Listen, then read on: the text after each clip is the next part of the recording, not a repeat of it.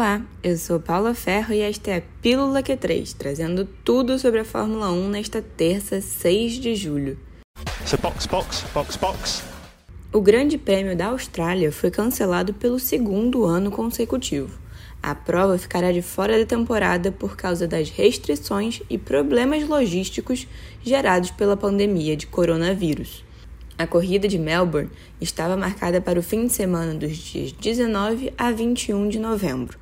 A Fórmula 1 ainda não anunciou uma substituta, mas informou em comunicado que existem algumas opções para o lugar deixado pela Austrália. O objetivo da categoria é entregar uma temporada com 23 corridas, número estabelecido no planejamento inicial.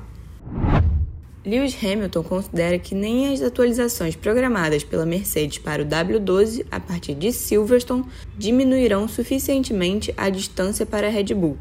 O inglês reconheceu a vantagem da equipe rival, principalmente ao vencer as três corridas da rodada tripla, mas acredita que as novidades ainda não serão o bastante. Apesar de desanimado, Hamilton torce por um cenário diferente na próxima corrida, mas também afirmou que o carro da Red Bull está voando consultor da Red Bull, Helmut Marko, alfinetou Sérgio Pérez pela performance no GP da Áustria. O mexicano levou a pior em uma disputa com Lando Norris no início da corrida e caiu de terceiro para décimo.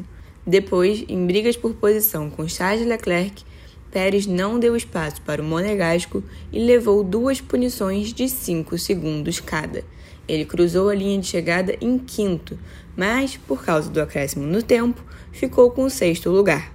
Em entrevista após a corrida, Marco valorizou a vitória maiúscula de Verstappen e ironizou Pérez ao lembrar que o mexicano recebeu mais segundos de punição do que pontos.